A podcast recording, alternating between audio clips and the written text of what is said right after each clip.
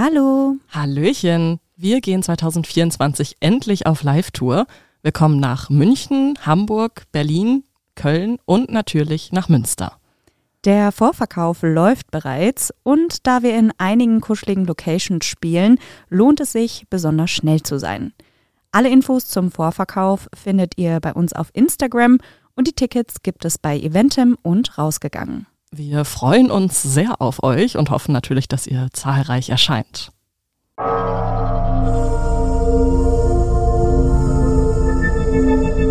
Menschen und Monster. Ein Podcast über wahre Verbrechen und ihre Hintergründe. Hallöchen. Hallo und herzlich willkommen zurück zu einer neuen Folge. Ich bin Maren. Und ich bin Stefanie. Hallo Stefanie. Guten Tag. Hallo. Ich hoffe, ihr habt alle äh, Halloween gut überstanden und wir haben äh, ganz coole Rückmeldungen zu unserer Halloween-Folge gekriegt, die ja eigentlich ein bisschen anders ist als die üblichen Folgen, die wir so machen. Da ging es nicht um True Crime, sondern um ja, Fake Fake, Fake Horror, Fake Crime, ja genau, Fake Crime. Und zwar haben wir da äh, Creepypasta, so Urban Legend, Gruselgeschichten erzählt. Und da hatten uns ein paar Leute gefragt, ob wir nicht Bock hätten, das einfach regelmäßig zu machen. Bevor wir das aber machen, wollten wir gerne einmal an euch rausfragen, ob euch das interessieren würde, ob ihr daran Lust hättet, dass vielleicht, dass wir das einmal im Monat als kleines Extra dazu machen oder ja, falls ihr noch irgendwelche Anregungen, Wünsche oder sonstiges habt, dann lasst uns das gerne jederzeit per Nachricht oder wie auch immer wissen. Brieftaube. Brieftaube, ja, das ist immer noch meine Lieblings, meine Lieblingskommunikationssache. Ja.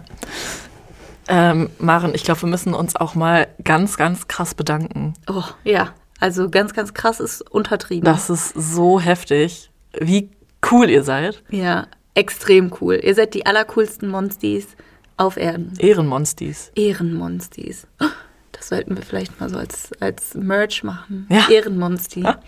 Geil, ja. Also danke an dieser Stelle an alle lieben Zuhörer da draußen, die uns von unserer Amazon-Wunschliste ein Buch oder manche sogar mehrere Bücher und die Sandy hat uns sogar einen Kinderschokoladen-Adventskalender plus Buch geschickt. Also Wahnsinn. An alle, die irgendwie sich da eingebracht haben, dickes, dickes, fettes, großes Danke. Das wird von uns nicht als Selbstverständlichkeit angesehen. Überhaupt nicht. Ey, das ist so krass. Wir haben uns jedes Mal gefreut wie an Weihnachten. Ja, das ist halt irgendwie noch, noch besser als Weihnachten, weil an Weihnachten kriegst du ja eigentlich halt Sachen geschenkt von den Leuten, die, die du liebst oder die du, keine Ahnung, denen du dich schon gut verstehst, so Familie, Freunde halt, so Leute, die dir nahestehen. Aber ihr kennt uns ja gar nicht eigentlich. Naja. Also nicht persönlich. Also ihr kennt uns schon irgendwie, aber wir kennen euch nicht so gut. ja, und das ist so freaky. I love it. Auf jeden Fall Dankeschön. Äh, Wir haben jetzt ein krasses True Crime Bücherregal mit Ja. ganz vielen Büchern und ganz vielen Fällen, die wir auf jeden Fall dann in der Zukunft auch noch angehen wollen. Und äh, damit wir auch allen zeigen können, was wir für Bücher bekommen haben, haben wir uns überlegt, dass wir einmal was machen. Wir filmen einen Book Haul. Yay! Und zwar haben wir theoretisch einen YouTube-Kanal, der liegt halt brach. Also da war jetzt auch nicht geplant, dass wir da irgendwas machen. Wir hatten da einmal unsere Live-Folge aufgenommen, die wir ja auch bei Instagram gestreamt haben. Und da werden wir dann in den nächsten Tagen ein Video hochladen, wo wir jedes einzelne Buch, was wir von euch bekommen haben, einmal in die Kamera halten und erzählen, worum es da jetzt grob geht und so. Genau. Und dann nochmal an der Stelle dann ein kleines Danke an jede Person, die uns das geschickt hat. Wir haben uns nämlich brav die ganzen Zettelchen und äh, zugehörigen Namen aufbewahrt zu jedem Buch. Bei sodass- einigen stand es nicht dabei. Okay. Das war ein bisschen sad. Also da weiß man halt gar nicht, wer einem so eine Freude gemacht hat. Aber bei den meisten stand dann halt noch ein Ja. kleines hier, ihr seid cool oder so dabei. Genau. Ja, dann würde ich sagen, bevor wir jetzt weiter zu lange quatschen und alle Leute nerven, wo geht's für uns heute hin? Ja, was glaubst du denn? Ja, locker nicht nach Deutschland, weil du machst keine deutschen Fälle mehr. Wir so, ja, wir sind ein Podcast, wir machen hauptsächlich deutsche Fälle. Und du so, hi, ist Amerika. Ja, tatsächlich ist auch der Fall von heute, spielt in Amerika. Aber diejenige Person, um die es hauptsächlich geht, die ist gebürtige Deutsche. Oder zumindest halb. Ah, okay, also okay, geboren okay. ist sie in Berlin, aber aufgewachsen halt in den USA. Okay, dann bin ich gespannt. Gib uns 100 Prozent. ei, ei. Es ist der 2. Dezember 1989, als Deborah Milky verhaftet wird. Ihr wird vorgeworfen, dass sie den Mord an ihrem Sohn in Auftrag gegeben hat. Der Tag hat als ganz normaler Samstag begonnen. Debbie und ihr vierjähriger Sohn Christopher wohnen in Arizona in den USA. Sie teilen sich dort eine Wohnung mit Debbies Bekannten Jim Stiers und seiner zweijährigen Tochter Wendy. Er hatte einen Untermieter gesucht und Debbie kam dieses Angebot sehr gelegen. Nach der Scheidung von Chris Vater, Mark Milky, hatte sie wieder versucht, auf die Beine zu kommen. Das ist als alleinerziehende Mutter gar nicht mal so leicht. Doch vor einigen Monaten hatte sich das Blatt für Debbie und Chris endlich zum Guten gewendet. Die 24-jährige Mutter hatte einen Job bei einer Versicherungsfirma bekommen und konnte bei Jim einziehen. Der Vorteil, wenn Debbie tagsüber arbeiten geht, passt Jim auf die Kinder auf. Dafür übernimmt Deborah den Hausputz und kocht gelegentlich. Sogar eine neue Wohnung, ganz für die kleine zweiköpfige Familie alleine, hat Debbie inzwischen gefunden. Viel kann sie sich zwar nicht leisten, doch für sie und Chris reicht das Apartment. Nächsten Monat schon wollen sie umziehen. Obwohl es in Arizona auch im Winter nicht besonders kalt wird, ist Debbie schon in Weihnachtsstimmung. Sie hat ihrem vier Jahre alten Sohn sogar schon einige Weihnachtsgeschenke gekauft, ein paar Klamotten und ein Fahrrad mit Stützrädern, das er sich sehnlichst wünscht. Die Sachen versteckt sie unter dem Bett vor den neugierigen Augen ihres Kindes. Wie versteckt man ein Fahrrad unterm Bett? Ja, das ist natürlich jetzt ein relativ kleines Fahrrad. Okay. Vielleicht ist es auch ein Bett mit so Schubladen oder so, keine sie, Ahnung. Sie hat so eine Matratze einfach draufgelegt und liegt da jetzt so. Au! Entschuldigung. An diesem Morgen ist Chris viel früher wach als seine Mutter, die ihn inständig bittet, doch noch ein bisschen länger schlafen zu können. Es ist ja schließlich Samstag. Gut. Sie tut das auch, aber Chris zieht sich schon mal an und weckt dann Jim, mit dem er gemeinsam Zeichentrickfilme im Wohnzimmer ansieht. Jims Tochter Wendy hatte die Nacht bei ihrer Mutter verbracht. Christopher ist ein sehr aufgeweckter kleiner Junge. Er hat stets ein Grinsen im Gesicht und besteht darauf, alles selbst zu machen. Er ist sehr selbstständig und seinem Alter sogar fast ein Jahr in der Entwicklung voraus. Als er drei Jahre alt war, war es für Debbie manchmal nicht leicht mit ihm. Er hatte sich von jetzt auf gleich auffällig verhalten, war schneller aggressiv geworden, hatte weniger Geduld und Ruhe. In dieser Zeit musste die junge Mutter manchmal ein bisschen härter durchgreifen und ihren Sohn zurechtweisen. Der Grund für sein Verhalten war ein Schilddrüsentumor, der ihm in mehreren OPs entnommen werden konnte. Danach konnte sich das Familienleben wieder etwas entspannen. Als Debbie dann etwas später aufsteht und ins Wohnzimmer kommt, fragt Jim sie, ob er sich ihr Auto ausleihen könnte, um in die Mall zu fahren. Er möchte dort Weihnachtsgeschenke shoppen. Als Christopher das mitbekommt, wird er ganz aufgeregt. Er will unbedingt den Weihnachtsmann sehen. Das hat er nämlich noch nie. Er bettelt seine Mutter daher an, dass Jim ihn mitnehmen darf. Nachdem Debbie sich versichert hat, dass es für Jim okay ist, erlaubt sie es ihrem Sohn. Auf dem Weg zur Mall wollen sie Wendy abholen. Für Debbie ist das optimal. So hat sie den Vormittag Zeit, um in Ruhe aufzuräumen und zu putzen. Christopher flitzt ins Schlafzimmer, um sich umzuziehen. An diesem Tag hat er sich für einen Pullover mit einem Dino auf der Brust entschieden. Dazu zieht er die kleinen Cowboystiefel an, die sein Vater ihm geschenkt hat. Dann treibt das aufgeregte Kind Jim zur Eile an, bis die beiden sich kurz darauf endlich auf den Weg machen. See you later, Alligator, ruft Chris noch lachend zu seiner Mutter. Sie antwortet, After a while, Crocodile. Dann verschwindet ihr Sohn mit ihrem Mitbewohner aus der Tür. Diese Abschiedsformel ist das Ritual von Debbie und Chris. Also das sagen sie jedes Mal, bevor sie sich irgendwie trennen. Und es wird dieses Mal das letzte sein, was sie jemals zu ihm gesagt hat. Debbie macht sich erstmal einen Kaffee und fängt an aufzuräumen. Sie telefoniert später noch mit einer Freundin, mit der sie am Abend eventuell was unternehmen will. Als um 14.45 Uhr das Telefon erneut klingelt, ist sie überrascht, dass Jim am anderen Ende der Leitung ist. Er ist weg, sagt er mehrmals aufgebracht. Christopher ist verschwunden. Debbie kann gar nicht glauben, was sie da hört. Die Worte dringen erst gar nicht richtig zu ihr durch. Wie meinst du das, er ist weg? Jim erklärt, dass er nur kurz auf die Toilette in der Mall wollte und dass Chris auf ihn warten sollte. Doch jetzt sei er nirgends zu finden. Debbie wird panisch. Du musst ihn finden, finde ihn. Jim sagt, er gebe sich Mühe, das Wachpersonal sei bereits informiert und sucht das große, unübersichtliche Gebäude nach dem kleinen blonden Jungen ab. Weit kann er ja nicht sein. Trotzdem kann Debbie ihrem Freund die Panik anhören. Und sie selbst bleibt ebenfalls nicht ruhig. Jeder einzelne Gedanke dreht sich um ihren Sohn und ob ihm etwas passiert ist. Mit Jim vereinbart sie, dass er sich gleich noch einmal melden soll. Debbie ruft inzwischen ihren Vater an, was eigentlich ungewöhnlich ist, denn die beiden haben gar nicht mehr so viel Kontakt. Richard Sadiq ist ein ehemaliger US-Soldat, der Debbies Mutter bei einem Einsatz in Berlin kennengelernt hat.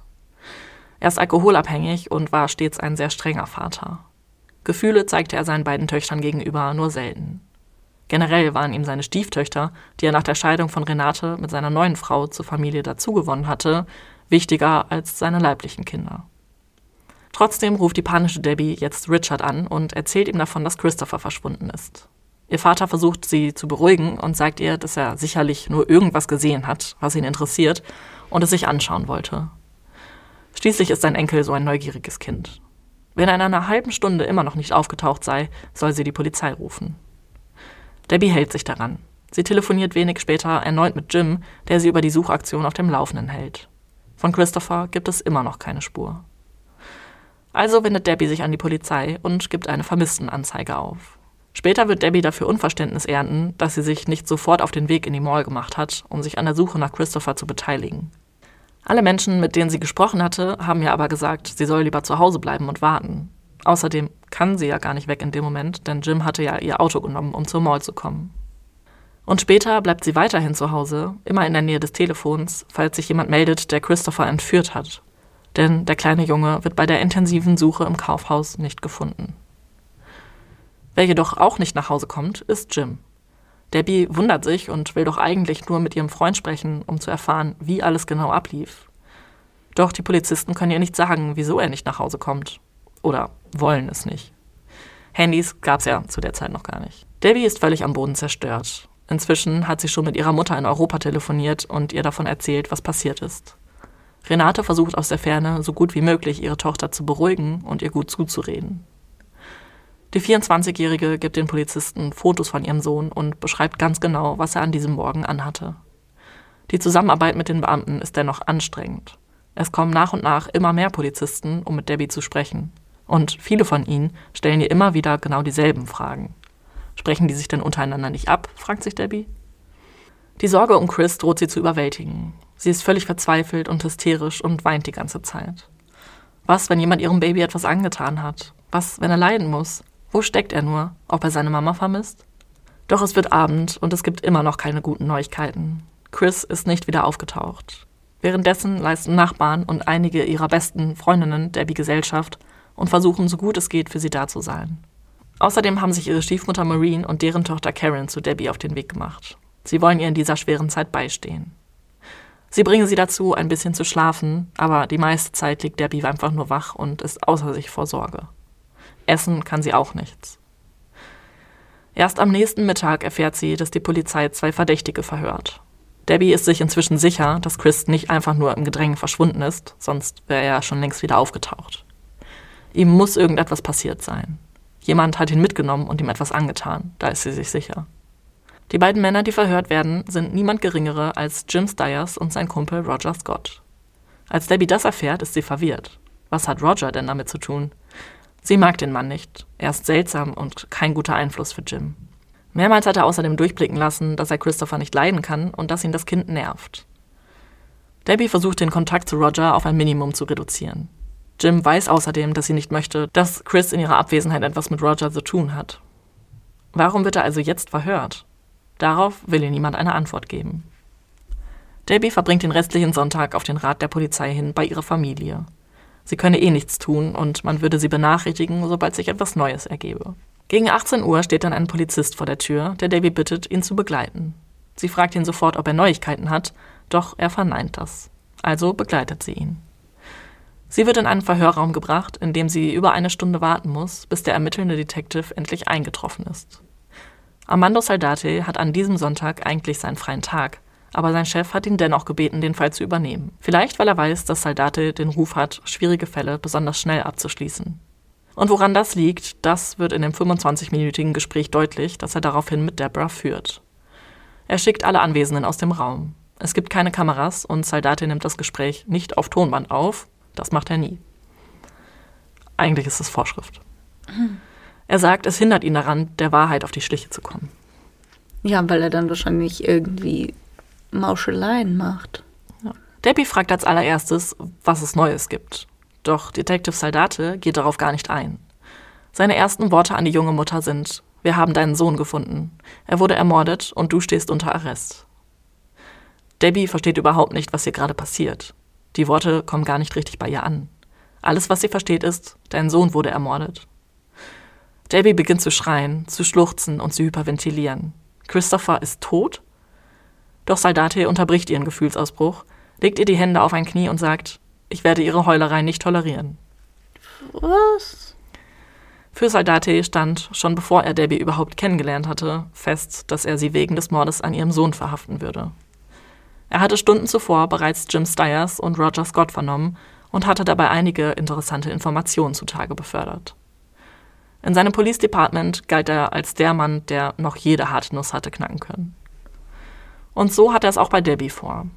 Er sieht in ihr keine liebende Mutter, sondern ein Monster, das es leid war, sich um ihren kleinen Jungen zu kümmern und sich stattdessen lieber ein lockeres Leben mit Männern und Alkohol machen wollte. Nach und nach versteht Debbie, dass Saldate der Überzeugung ist, dass sie ihren Sohn umgebracht habe. Sie hält das für ein großes Missverständnis und versucht ihm irgendwie zu verdeutlichen, dass sie nicht so ein Mensch ist, dass sie Christopher über alles liebt und dass sie nicht weiß, was passiert ist.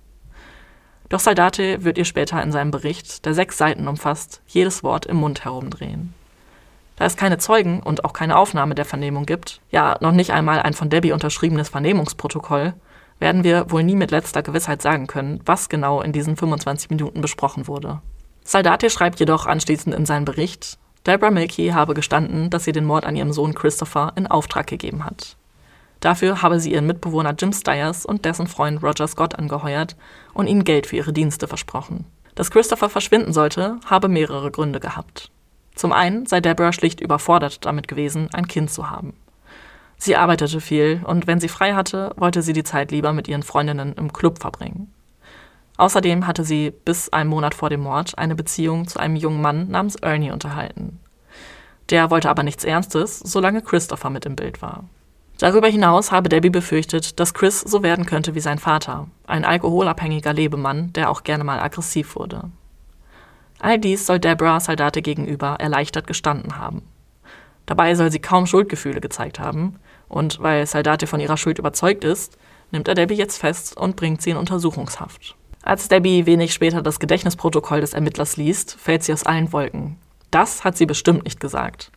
Aber dennoch werden diese sechs Textseiten der Grund dafür sein, dass Debbie die nächsten 23 Jahre im Gefängnis verbringt. Oha, okay. Wir gehen jetzt ein paar Jahre zurück, um Debbie ein bisschen besser kennenzulernen. Sie wurde am 10.03.1964 in Berlin geboren. Ihre Mutter ist Deutsche, der Vater US-Soldat. Ein Jahr später zieht die kleine Familie in die USA nach Arizona. Kurz darauf folgt Debbies kleine Schwester Sandy. Die Familie war nie besonders glücklich.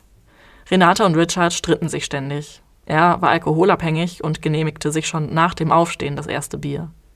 Außerdem erhielt er nur sehr wenig Pension von der Armee, aus der er bereits mit 38 ausgeschieden war.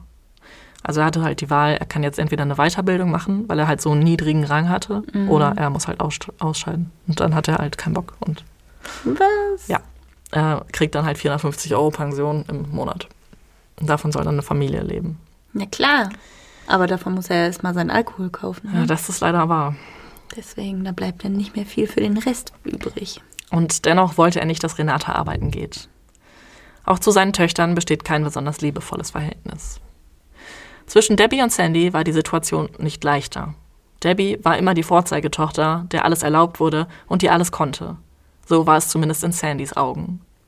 Die jüngere Schwester machte aus allem einen Konkurrenzkampf und hatte stets das Gefühl, gegen Debbie ohnmächtig zu sein.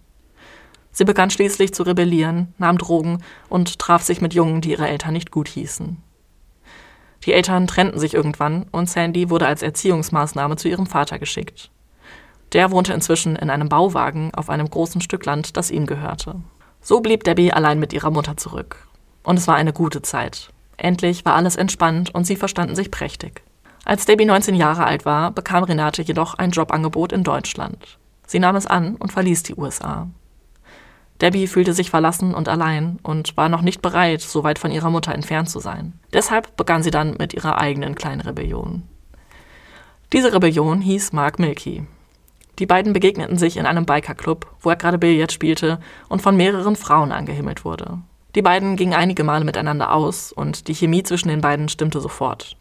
Debbie mochte es, dass er so aufmerksam war und ihr das Gefühl gab, etwas Besonderes zu sein. Sie wusste außerdem, dass ihre Mutter die Beziehung zu dem Mann mit den schulterlangen Haaren, dem Muskelshirt und dem Schnurrbart nicht gutheißen würde. Aber Debbie schwebte auf Wolke 7. Nur ein Jahr dauerte es, bis Mark und sie heiraten. Debbie war zu diesem Zeitpunkt gerade mal 20 Jahre alt. Schon kurz nach der Hochzeit bemerkte Debbie, dass sie sich in Mark getäuscht hatte. Er hatte zwar all diese guten Seiten an sich, aber wenn er trank, war er ein ganz anderer Mensch. Und er trank oft, so wie ihr Vater es getan hatte. Und wenn Mark nicht trank, dann nahm er harte Drogen. Doch wenn er über die Stränge geschlagen hatte, entschuldigte sich Mark am nächsten Tag unterwürfig dafür und war dann einige Zeit lang wieder der Mann, in den Debbie sich verliebt hatte. Ein typisches Verhaltensmuster. Debbie dachte, dass sie ihn ändern könnte. Und so bekamen die beiden bereits ein Jahr nach der Hochzeit den gemeinsamen Sohn Christopher. Doch sehr bald zerbrach das Eheglück. Nachdem Mark sich einige Monate benommen hatte wie ein verantwortungsbewusster Vater, fing er wieder an, Drogen zu nehmen. Regelmäßig muss er auch Haftstrafen absitzen, sodass Debbie sich die meiste Zeit allein um Christopher kümmern muss. Zu dem Zeitpunkt, als äh, er geboren wird, war er auch gerade, also Mark auch gerade in Haft. Hm, angenehm. Irgendwann lassen die beiden sich dann schließlich scheiden und Debbie beantragt das alleinige Sorgerecht. Mark darf seinen Sohn nun noch unter Aufsicht besuchen. Manchmal nimmt er ihn aber trotzdem zu Drogenpartys mit. Wieso, ich verstehe das so oft nicht. Wieso zur Hölle nimmst du dein Kind mit zu Prostituierten, zu irgendwelchen shady Sachen, irgendwelchen illegalen Sachen oder zu irgendwelchen Alkohol- und Drogenexzessen? Weil du süchtig bist? Aber, also es, es tut mir leid, aber nicht mal, wenn das in deinem Kopf irgendwie so ein Warnsignal ist, dann muss es doch spätestens auffallen, wenn du in der Situation bist, siehst, ah, auf dem Tisch liegen Drogen, hier drumherum sind ganz viele Drogenabhängige und da steht mein kleines, winzig kleines Kind. Ja, natürlich ist es menschlich uns klar. Schwierig. Kurz bevor Christopher verschwunden ist, hatte Davy sich aber ein gutes Leben ohne Mark aufgebaut. Sie hatte, wie gesagt, ja einen neuen Job bei der Versicherung und eigentlich lief alles ziemlich gut. Wenige ähm, Wochen davor hatte sie außerdem eine einstweilige Verfügung gegen Mark erwirkt, sodass er sich ihr und dem Sohn halt nicht mehr nähern durfte. Mhm. Okay. Doch jetzt wird sie des Mordes an ihrem geliebten Kleinen bezichtigt. Nach dem Verhör mit Saldate wird sie sofort ins Gefängnis gebracht. Als Renate, Debbies Mutter, davon hört, fliegt sie sofort in die USA.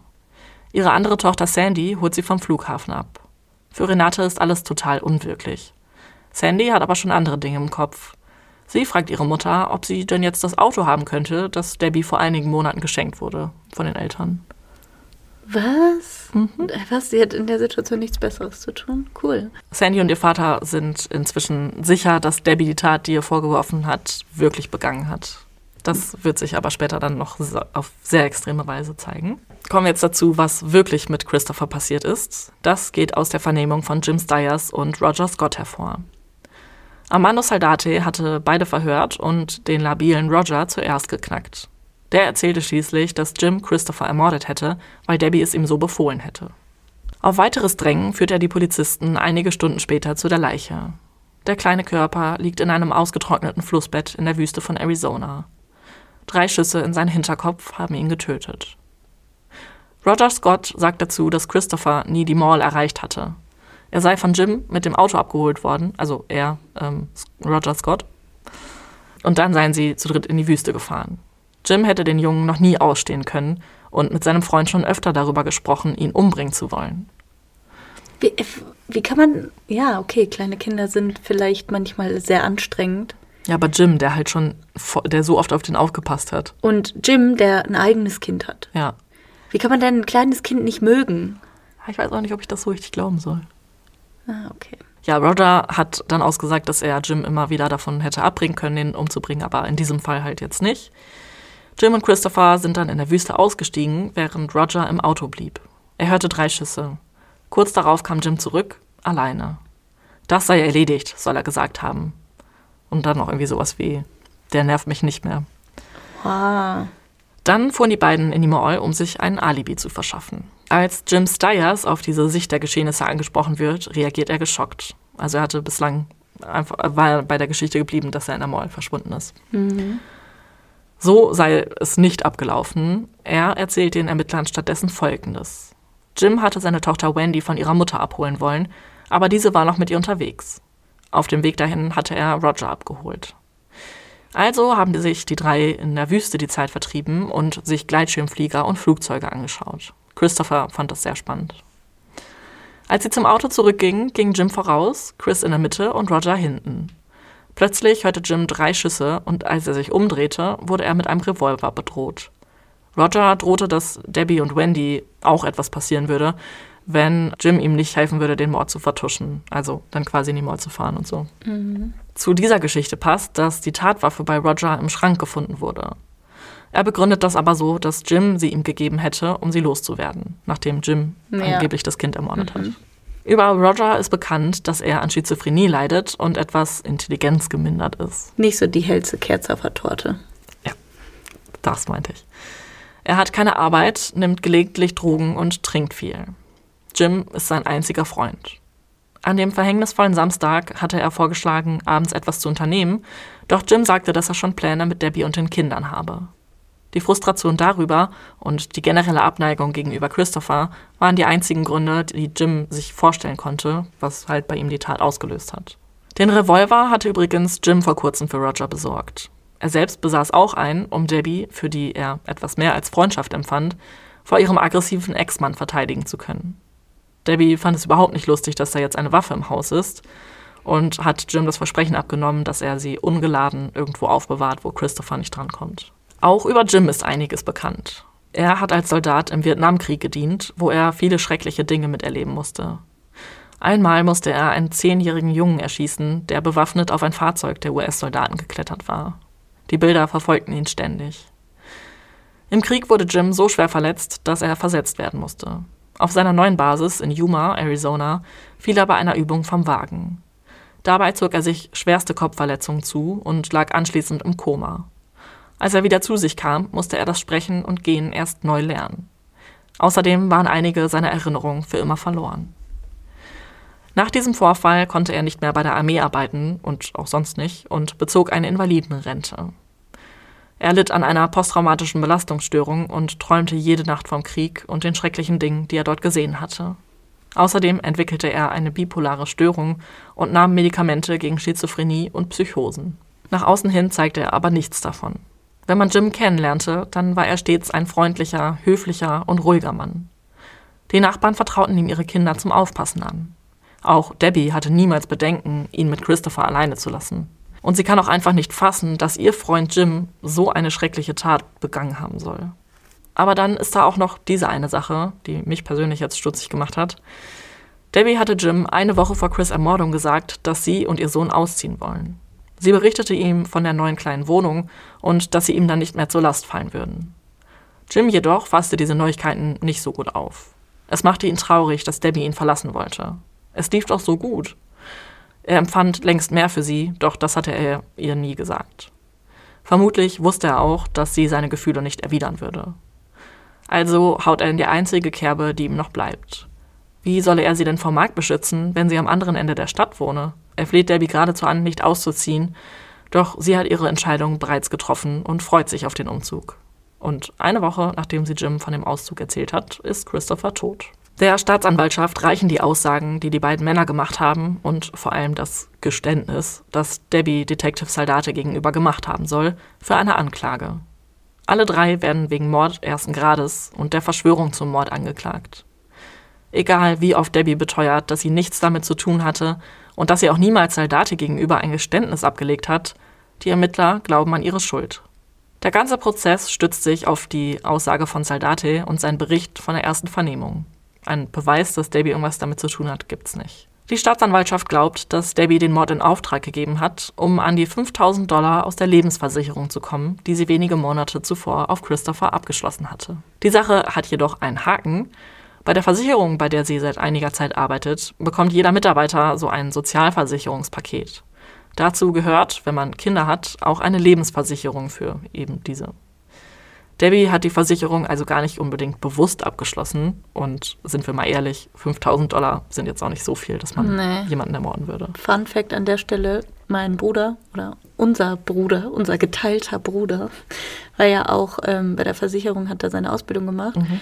Und er hat mir erzählt, dass für tote Kinder die Versicherungssummen generell sehr, sehr niedrig sind. Weißt du warum? Damit man die nicht umbringt. Ja, dann, weil die Leute nämlich Angst haben, dass äh, dann Kinder in die Welt gesetzt werden, einfach nur um die Schulden quasi zu tilgen. Oh mein Gott. Ja, Das ist ja wirklich richtig makaber. ja. Aber ich meine, im Prinzip, das so schlimm wie das klingt, ist es aber auch so, dass es halt einfach, weißt du, wenn so ein Säugling oder sowas plötzlich Kindstod Mhm. oder sowas, wer weiß, was da passiert. Und wenn du dann einfach direkt bei der Geburt quasi eine Versicherung abschließt, ne? Mhm. Hm. Boah, Ja, ist ja richtig böse. ja. Besonders schlimm wird es für Debbie, als die Staatsanwaltschaft Leumundszeugen aufruft, die Debbies Verhalten vor dem Mor- Mord beschreiben sollen. Also Leumundszeugen heißen auf Englisch halt Character Witnesses. Die sind halt nur dafür da, um quasi der Jury zu erzählen, was das so ein für ein Mensch ist, ob die jetzt irgendwelche ähm, Verhaltensweisen gesehen haben, zum Beispiel, dass sie jetzt aggressiv ihrem Kind gegenüber war Ja. oder nicht, halt wie sie sich verhalten hat. Aber das sind dann halt immer Leute aus dem privaten Umfeld. Mhm. Okay, okay. Also jemand, der sie wirklich kennt. Ja. Okay. Zuerst sitzt da ihr Vater, der erzählt, dass Debbie Christopher nie hätte haben wollen und ihn immer bei den Großeltern geparkt habe, was halt nicht stimmt. Also Debbie Alter. hat ihren Sohn einmal für mehrere Tage bei ihrem Vater untergebracht, als es in ihrem Haus ein Feuer gegeben hat und sie den Schaden beseitigen musste. Das war's. Okay. Auch Debbies Schwester Sandy tritt als Zeugin auf. Sie sagt einige gehässige Worte über die junge Mutter und fordert sogar die Todesstrafe für ihre Taten. Wie kann man. Was? Ja. Okay. Ja, okay. Debbie sei stets überfordert mit Christopher gewesen und manchmal auch so gestresst, dass sie aggressiv wurde. Die Jury überzeugt aber vor allem eine Sache, ein Tonband, das im Gerichtssaal gar nicht angehört werden konnte, weil der Kassettenrekorder kaputt war. Aber die Jury hört sich das dann halt nochmal bei ihrer Besprechung an.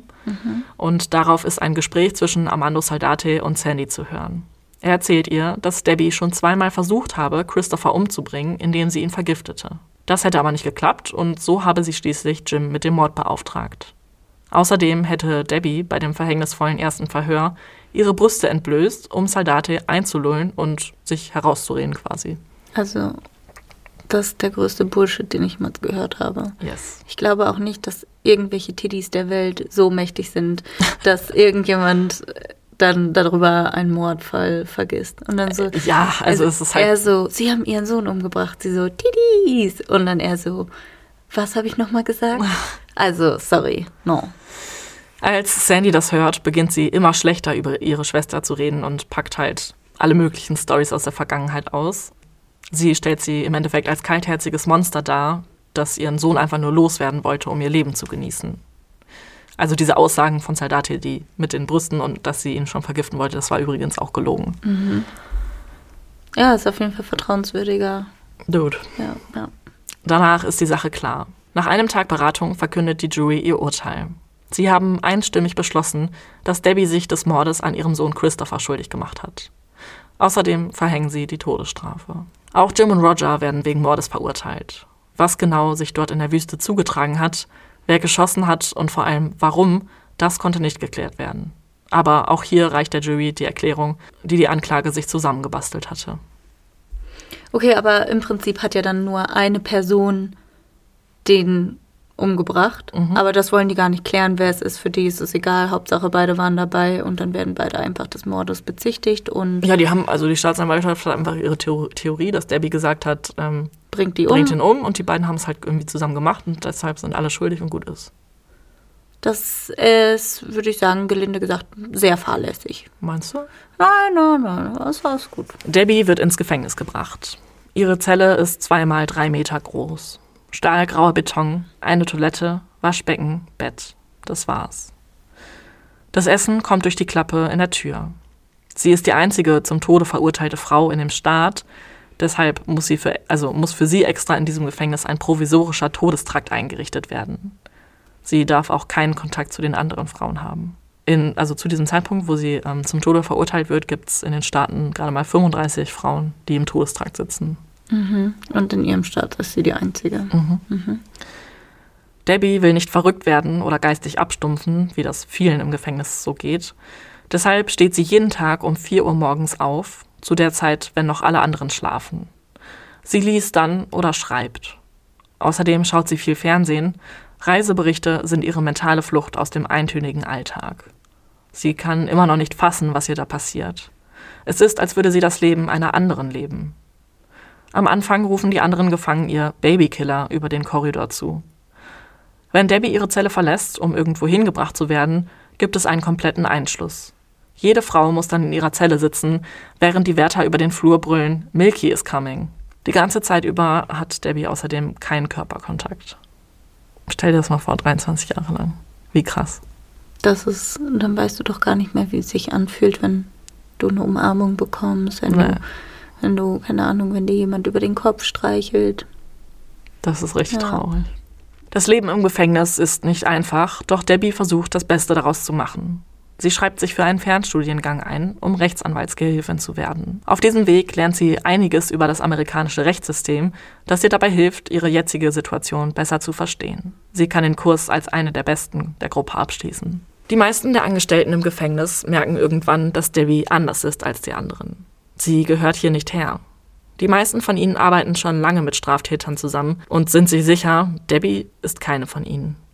Eine Wärterin streckt manchmal ihre Hände durch die Essensklappe und sagt Debbie, sie soll sie anfassen. Als Debbie wissen will, warum, sagt die Wärterin, damit du nicht vergisst, wie sich eine Berührung anfühlt. Debbie fängt in diesem Moment an zu weinen. Einmal ähm, wird Debbie fast hingerichtet. Der Termin ist schon quasi, also steht schon. Die, ihre Anwälte hatten direkt nach dem Urteil ähm, ja, versucht, irgendwie einen Wiederaufnahmeantrag zu erwirken, Revision, Berufung, irgendwas halt. Aber der Staat wollte das natürlich so schnell wie möglich durchhaben und hat deswegen dann diesen Termin festgelegt. Die haben quasi auch schon die Hinrichtung geprobt. Sie musste in diese ja, Zelle, also sie musste halt erstmal entscheiden, ob sie die Gaskammer oder die Giftspritze will. Und weil sie ja auch deutsche Vorfahren hat, war die Gaskammer für sie sowieso raus. Also es ist halt auch viel brutaler. Hat sich dann für die Giftspritze entschieden. Dann musste sie halt in diese Kammer sich auf diese Liege legen, wurde da festgestrappt und der Arzt kam auch und hat schon mal ihre Venen überprüft und so. Alter, wie Also creepy. richtig creepy, ja. Und sie musste sich dann zum Beispiel aussuchen, was sie als letzte Mahlzeit haben will und so weiter. Was hätte sie sich ausgesucht? Sie hat äh, sehr trocken gesagt, gib mir einfach den normalen Gefängnisfraß, der ist doch so gut. Also sie hat schon auch, also sie hat einen sehr trockenen Humor. Aber in diesem Moment, wo halt der Arzt kommt und ihre Venen überprüft, wird ihr halt klar, dass sie, dass es jetzt gerade ernst ist und dass sie wirklich kurz davor steht, hingerichtet zu werden und dann bricht sie halt völlig zusammen. Sie hat aber Glück, ihre Anwälte schaffen es dann 17 Tage vorher noch den Termin irgendwie zu stoppen und ähm, ja, können dann halt weiterkämpfen. Diese Anwälte haben Debbies Fall pro bono übernommen und kämpfen dafür, dass er neu verhandelt wird, also pro bono. Ähm, die machen das halt umsonst. Sie reichen immer wieder Revisions- und Wiederaufnahmeanträge ein, aber die werden alle abgelehnt. Vielleicht auch, weil darüber zunächst die Richterin zu entscheiden hat, die den ursprünglichen Prozess geleitet hatte. Was für ein Schwachsinn. Hä, das macht wirklich gar keinen Sinn. Ja. Weil, also, sonst würde sie ja damit eingestehen, dass sie Ja. damals einen Fehler gemacht hat. Ja. Indes gibt es aber eine sehr wichtige Entwicklung, beziehungsweise einer der Anwälte hat was sehr Wichtiges rausgefunden, was eine Wiederaufnahme eigentlich äh, erlauben sollte. Aber sie wird halt trotzdem nicht erlaubt. Und zwar geht es um Armando Saldate. Er hat schon öfter unter Eid gelogen, das war der Staatsanwaltschaft auch bekannt zum Zeit des Prozesses. Und hat außerdem die Rechte von Verdächtigen missachtet und einmal sogar eine Beschuldigte zum Geschlechtsverkehr gezwungen, damit sie ihr Haus nicht räumen musste. Also er wurde dahin gerufen, irgendwie, weil sie das Haus räumen sollte und hat ihr dann gesagt, wir können das auch anders lösen. Und ja, Was für ein abartiger Motherfucker. Ja. Sorry. ist so. Auch in Debbies Fall hat er zum Beispiel ihre Rechte missachtet. Er hat ihr zum Beispiel direkt gesagt, äh, sie stehen unter Arrest, hat ihr halt nicht die Rechte vorgelesen und so weiter und so fort. Hat er ganz viele, hat er auch das ähm, Verhör natürlich nicht aufgezeichnet, solche Sachen. Ist halt eigentlich völlig rechtswidrig. Ja, und mit diesem Hintergrundwissen, äh, in dem klar ist, dass er einige Fälle ja, sich zugeschrieben hat, dass er sie abgeschlossen hat, dass er irgendwelche Geständnisse erwirkt hat und dann wirklich gelogen hat, mit diesem Hintergrundwissen sollte es ja eigentlich möglich sein, eine Wiederaufnahme zu erreichen. Aber das klappt halt auch nicht sofort. Also viele der Gerichte lehnen das halt erstmal trotzdem ab. Du hast ja in Amerika total viele Instanzen, da blicke ich jetzt auch nicht so hundertprozentig durch. Du kannst dich dann irgendwann an den Bundesgerichtshof wenden, dann gibt es noch Verfassungs-, nee, wie heißt es, Berufungsgerichte des ersten, zweiten Bezirks und so weiter bis zum neunten Bezirk. I don't know, auf jeden Fall haben sie alles versucht Okay. und sind halt bislang immer wieder gescheitert. Damn. Debbies Mutter Renate kämpft natürlich auch hart für ihre Tochter. Sie ist halt davon überzeugt, dass äh, Debbie unschuldig ist Und sie macht die Medien in Deutschland auf den Fall aufmerksam und setzt alle Hebel in Bewegung, die halt irgendwie nur gehen. Dadurch wird ein Mann aus Berlin auf den Fall aufmerksam, Frank, beziehungsweise Frank. Knarf. Knarf. Er setzt sich für Debbie ein, bastelt eine Homepage mit allen Infos über den Fall, die den Leuten die Augen öffnen sollen, dass Debbie eben nicht die herzlose Kindesmörderin ist, als die die Presse sie darstellt.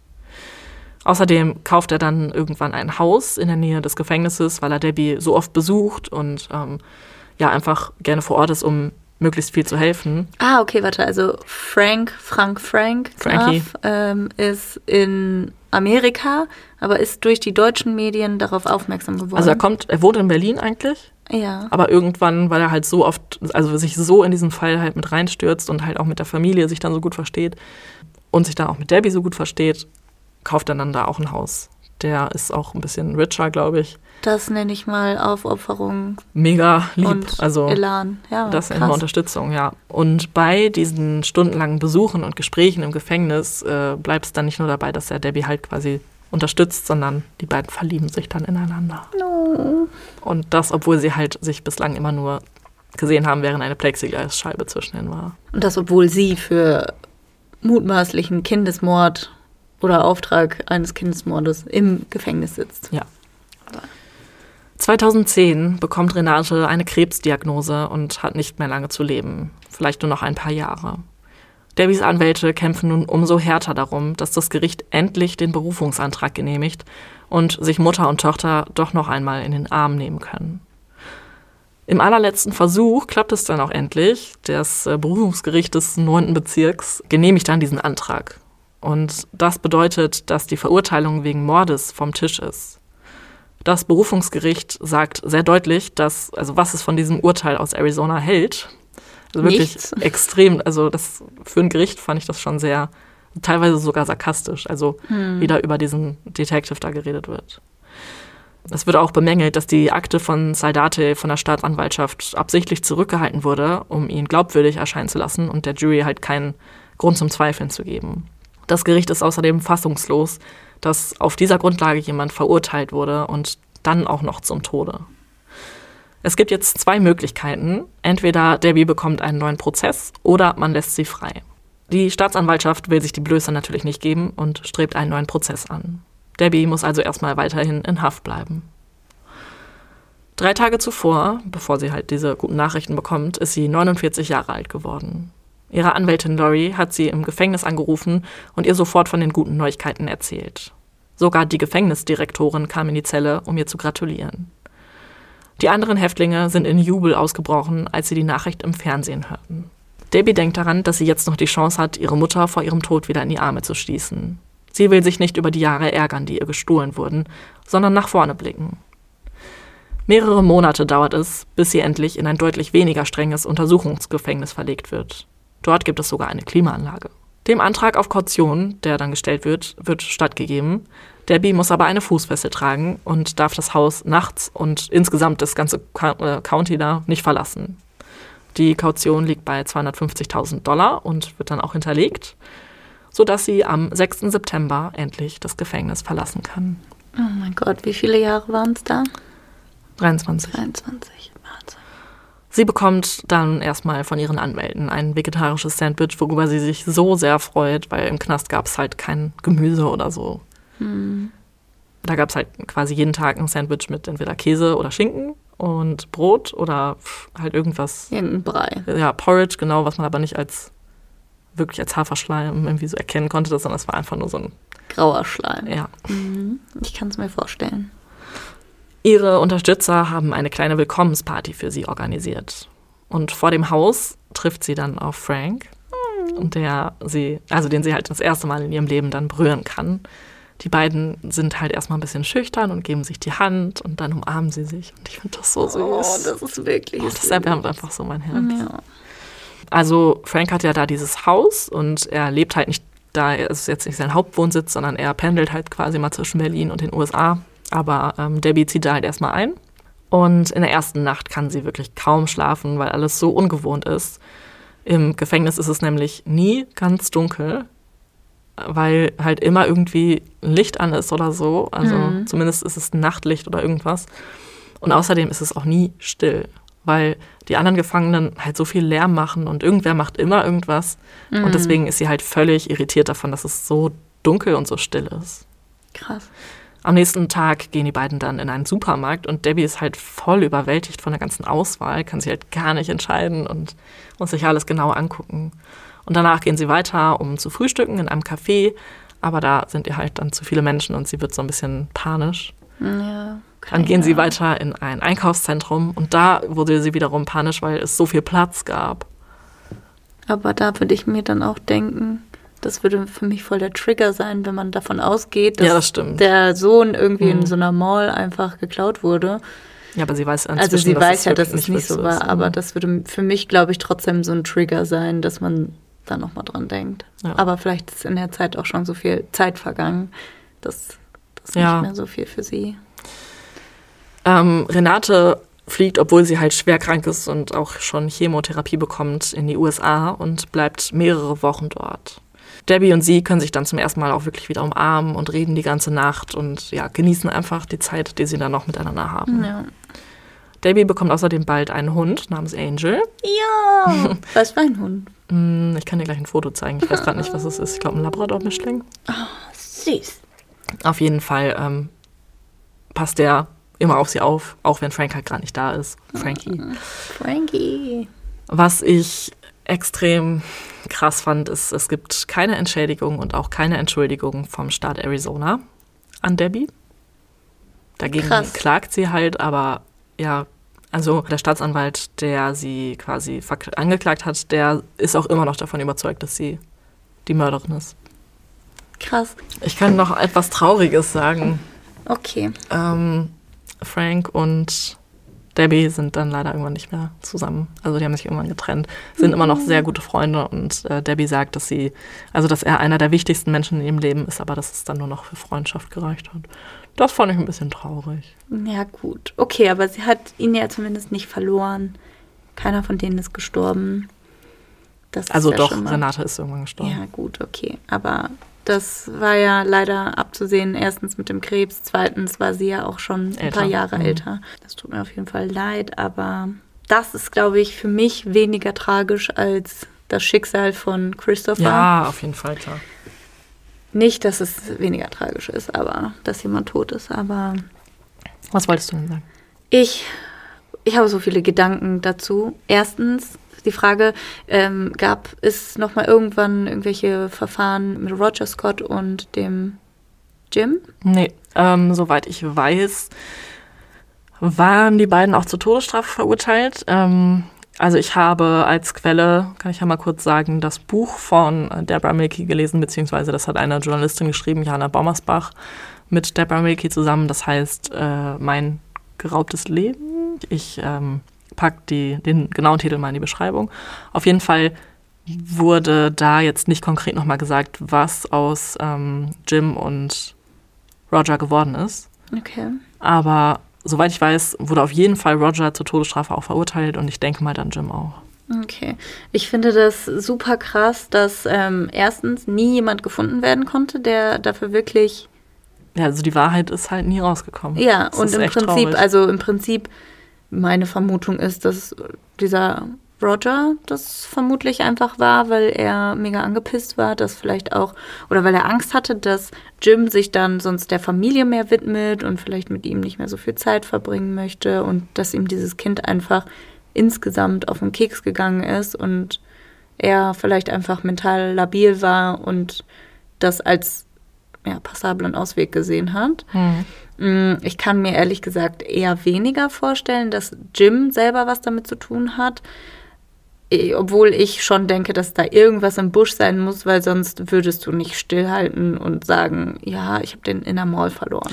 Ja, aber wenn er halt mit der Waffe bedroht wurde und er seine Tochter bedroht hat und, und äh, Debbie, Ich finde es irgendwie crazy, weil erstens, wie traurig für Debbie, dass sie ihr Kind verloren hat. so traurig, wie wie kommst du viel damit klar? Lebenszeit sie verloren hat. Und ich kann mir auch nicht vorstellen, dass sie irgendwo noch Vertrauen in die Justiz hat, wenn so viel schief geht.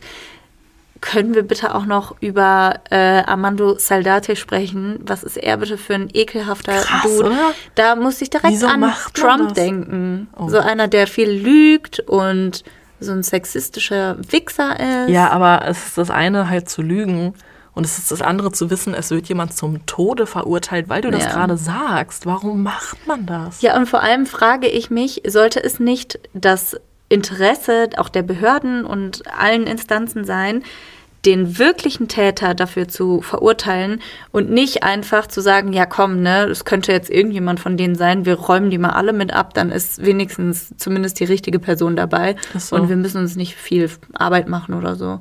So wirkt das für mich. Ja, ich verstehe halt auch gar nicht, woher er diese krasse. Also er wollte vielleicht einfach einen aufsehenerregenden Fall ähm, auf seine Liste schreiben mit Dingen, die er quasi in seinem Leben erreicht hat. Er hat auch ganz viele Auszeichnungen gehabt in seinem Büro und ähm, war halt total geschätzt, eben weil er, Was stand da? Urkunde für Lügner des Jahres? naja, nee, mehr so für gut abgeschlossene Fälle und so. Er Ja. war halt, halt der Mann für die harten Fälle. Ja, was für harte Fälle. Er macht sich die Fälle. Ja, genau. Er, er tut so, als wären die Fälle hart und dann lügt er und dann ist alles vorbei. Ja. Dass ihn da auch niemand gestoppt hat, dass man nicht sagt, also ich meine, heutzutage wäre es ja schon fast unmöglich, jemanden wahrscheinlich zu verurteilen, wenn du dem die Rechte schon nicht vorgelesen hast. Ja. Da ist ja schon bestimmt das eine oder andere Verfahren dran gescheitert. Also da gab es tatsächlich auch schon dieses Gesetz. Okay, und darauf wurde aber auch nicht kontrolliert. Also ich meine, wie Das willst du es kontrollieren, wenn er sowieso keine Mitschnitte in Ton- oder Videomaterial hat? Und wenn du ihn fragst, dann hat er bestimmt gesagt, ja, habe ich gemacht. Scheiß drauf, es ist halt, da hast du als, ich sag mal, einfache Person der Nicht-Justiz, glaube ich, verloren, wenn du dagegen stehst und wenn jemand sich in den Kopf setzt, dich da jetzt für irgendwas verurteilen zu wollen, ich glaube, dann hast du halt einfach den Kürzeren gezogen. Ja, aber also das wurde ja dann auch nachher so entschieden, dass sie niemals hätte verurteilt werden dürfen, rein theoretisch, aufgrund dieser einzigen Aussage von einem Detective, von dem man wusste, dass er schon unter Meineid gelogen hat. Wie zur Hölle konnte das passieren?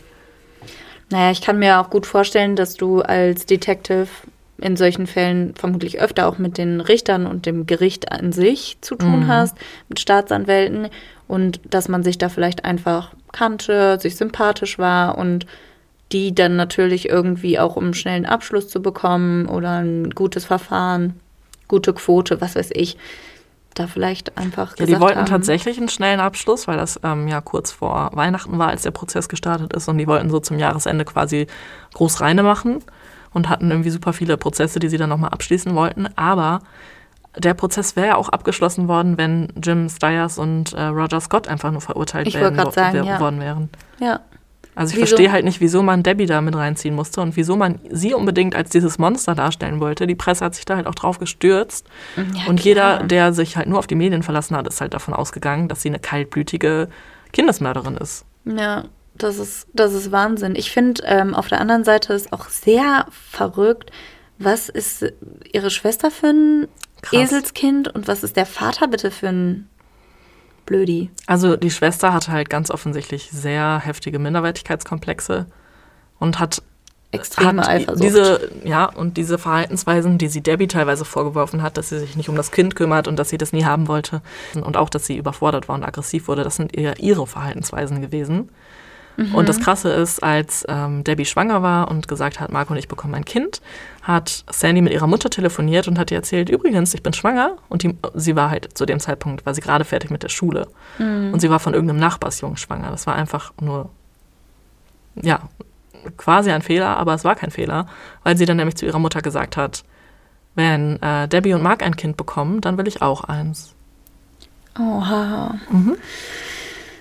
Ich möchte mir nicht vorstellen, was aus mir und meinem Bruder geworden wäre, wenn die Liebe und die Aufmerksamkeit da so ungleich verteilt ist. Ich meine, man selbst hat als Kind natürlich immer wieder, man sieht, was die anderen haben, man sieht, glaube ich, oft nicht, was man selber hat.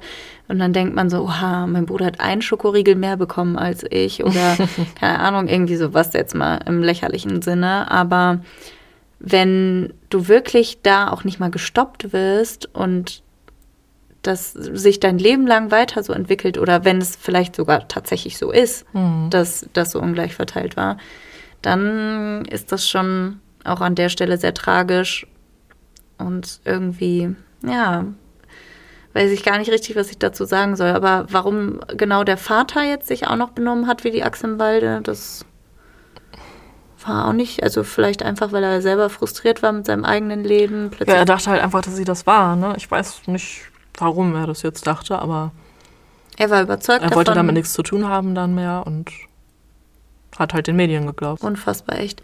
Dann sagt man doch im Normalfall eher einfach so, ja, ich möchte, ich möchte dazu nichts sagen oder ich kann dazu nichts sagen, anstatt anstelle dessen, dass du irgendwie da anfängst, so Lügengeschichten zu erzählen. Ja, er hat halt vor allem dazu beigetragen, dass seine Tochter zum Tode verurteilt wurde. Durch seine Aussagen. Genau wie Sandy. Ja, vor allem, aber was hat er davon? Gar nichts, oder? Keine Ahnung.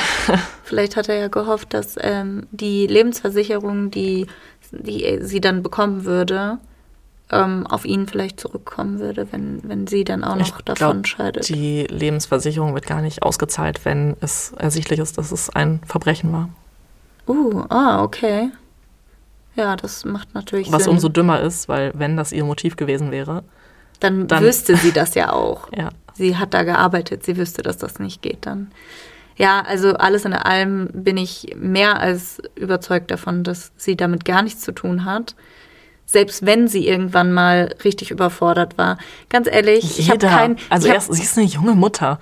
Jeder, sie alleinerziehend auch noch. ja, scheiße, egal, ob Hat jetzt junge, alte Jobs. Mutter. Also Ich glaube, jeder Mensch, der auf einen anderen Menschen aufpassen muss und wenn du auf dein, Ei, also dein eigenes Fleisch und Blut, dein eigenes Kind, du hast die komplette, hundertprozentige Verantwortung, dann noch alleinerziehend.